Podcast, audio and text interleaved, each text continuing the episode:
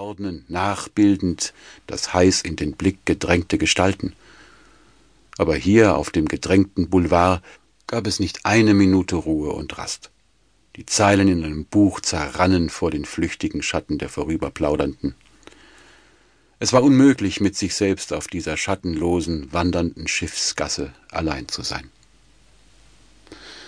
Drei Tage lang versuchte ich's, sah resigniert auf die Menschen, auf das Meer, aber das Meer blieb immer dasselbe, blau und leer, nur im Sonnenuntergang plötzlich mit allen Farben jäh übergossen. Und die Menschen, sie kannte ich auswendig nach dreimal vierundzwanzig Stunden. Jedes Gesicht war mir vertraut bis zum Überdruss. Das scharfe Lachen der Frauen reizte, das polternde Streiten zweier nachbarlicher holländischer Offiziere ärgerte nicht mehr. So blieb nur Flucht. Aber die Kabine war heiß und dunstig. Im Salon produzierten unablässig englische Mädchen ihr schlechtes Klavierspiel bei abgehackten Walzern.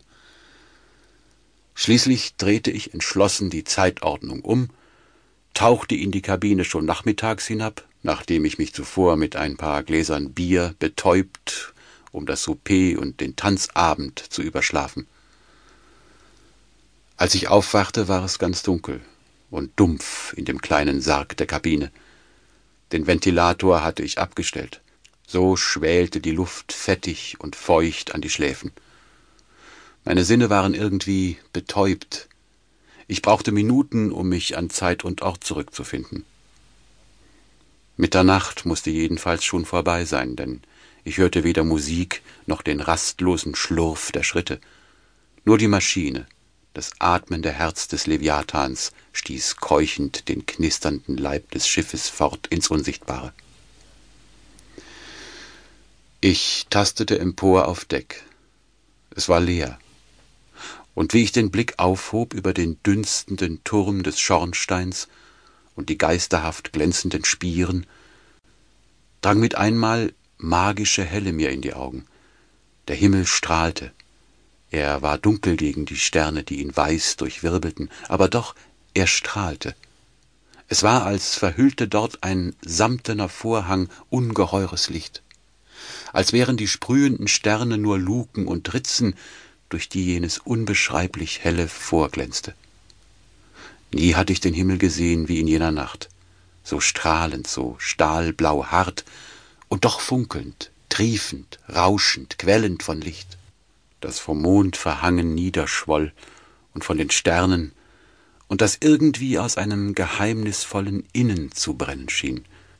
Weißer Lack flimmerten im Monde alle Randlinien des Schiffes grell gegen das samtdunkle Meer, die Taue, die Rahn, alles Schmale, alle Konturen waren aufgelöst in diesem flutenden Glanz.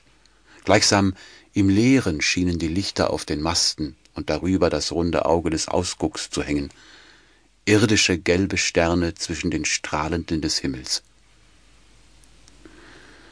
Gerade aber zu Häupten stand mir das magische Sternbild, das Südkreuz, mit flimmernden diamantenen Nägeln ins Unsichtbare gehämmert, schwebend scheinbar, indes nur das Schiff Bewegung schuf, das leise bebend sich mit atmender Brust nieder und auf, nieder und auf, ein gigantischer Schwimmer durch die dunklen Wogen stieß. Ich stand und sah empor. Mir war wie in einem Bade, wo Wasser warm von oben fällt, nur dass dies Licht war, das mir weiß und auch lau die Hände überspülte, die Schultern, das Haupt mild umgoss und irgendwie nach innen zu dringen schien, denn alles Dumpfe in mir war plötzlich aufgehellt. Ich atmete befreit, rein, und jäh beseligt spürte ich auf den Lippen wie ein klares Getränk die Luft, die weiche, gegorene, leicht trunken machende Luft, in der Atem von Früchten, Duft von fernen Inseln war.